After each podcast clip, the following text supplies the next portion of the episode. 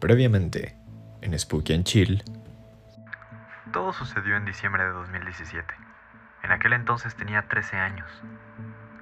Mi hermana y yo solíamos enfermarnos muy seguido. Mi mamá ya no quería llevarme con doctores, pues se podría decir que mi cuerpo ya estaba intoxicado por tanto medicamento. Una señora nos recomendó a un hermanito. Son personas que curan a través de rezos y no cobran nada. El señor, sin expresión alguna, le comentó, Mira mujer, te has sentido muy cansado últimamente y hasta sientes que te duele muchísimo la espalda, ¿no? Le haremos una limpia a tu casa y a tu familia. Mi madre sentía que lo observaban, pero eso no era lo único raro que sucedía en mi casa. Por el contrario, era de lo más normal en comparación con lo demás.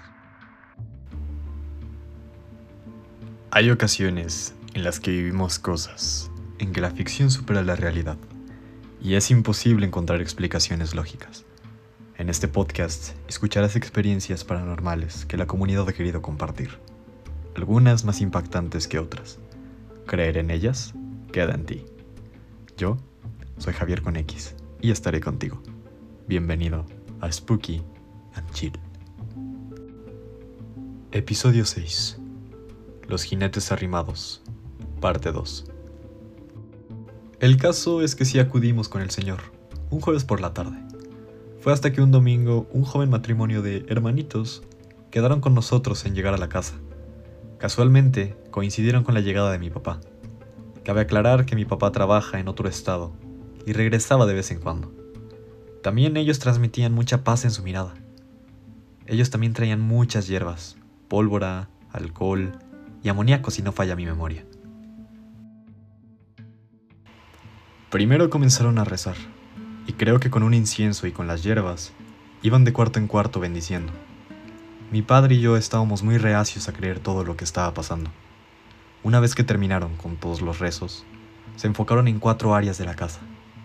Una era fuera de mi cuarto, otra en el comedor, debajo de las escaleras y finalmente en el patio, los mismos lugares donde ocurrieron todos los sucesos extraños.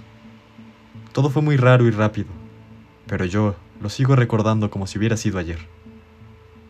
Y al escribirlo, puedo volver a vivir ese pequeño instante. Hicieron una especie de flechas que apuntaban siempre al centro de la casa. Luego las quemaban y puedo jurar que la primera que quemaron fue la que hasta el día de hoy sigue dándome miedo.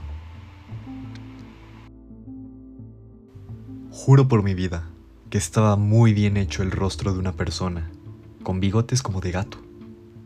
Rápidamente lo asocié con mi tía, ya que sabía de por medio que gustaba de hacer cosas de esoterismo, y aparte le encantaban los gatos.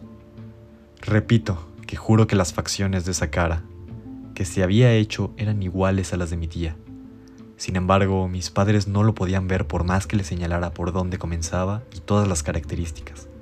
Ellos no podían verla, solo yo y los hermanitos. Posteriormente quemaron otra y seguían apareciendo imágenes. Eran como de gatos. Hasta que apareció otra figura humana. Era como la silueta de una mujer gorda, dormida boca arriba con las manos en el estómago. Y otra vez recordé que esa era la forma de dormir de mi abuela. Pude recordarlo porque la primera vez que la vi dormir así, mi mente de niña dijo, vaya, se duerme como Blancanieves. Posteriormente, ya en una edad adolescente, lo asimilé como si esa posición se pareciera mucho a cuando entierran a alguien. También, otra cosa rara, fue que cuando quemaron la flecha que estaba en el patio, el humo que echó se dirigió hacia la casa de mis abuelos. Cabe destacar que ese día no había aire, o al menos yo no lo sentía. Mientras hacíamos todo esto, tocaron el timbre una sola vez. Como era de esperarse, nos dijeron que por más que tocaran, no debíamos de abrir. Luego comenzaron a tocar con el puño. Y finalmente, se escuchaba como si con una llave estuvieran rasgando o frotándola sobre el zaguán. Al final de todo nos comentaron que en la casa y en nuestra vida habían entrado dos jinetes del apocalipsis, el de la peste y el del hambre.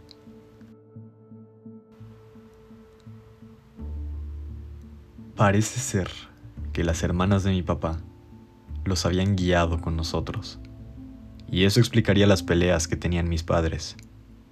Y por supuesto las enfermedades que teníamos constantemente. Nos limpiaron y nos dieron una protección. Finalmente, empaparon la casa de éter y alcohol, por lo que tuvimos que desalojarla durante siete u ocho horas. Después de todo esto, dejamos de enfermarnos y mis padres ya no tuvieron problemas como antes. Esta historia llegó a mí vía Instagram gracias a una persona que decidió permanecer en el anonimato. Si quieres contarme tu historia, no dudes en contactarme. Te dejo mis redes sociales en la descripción del podcast. Espero y haya sido de tu agrado. Yo he sido Javier con X, esto fue Spooky and Chill y nos escuchamos pronto.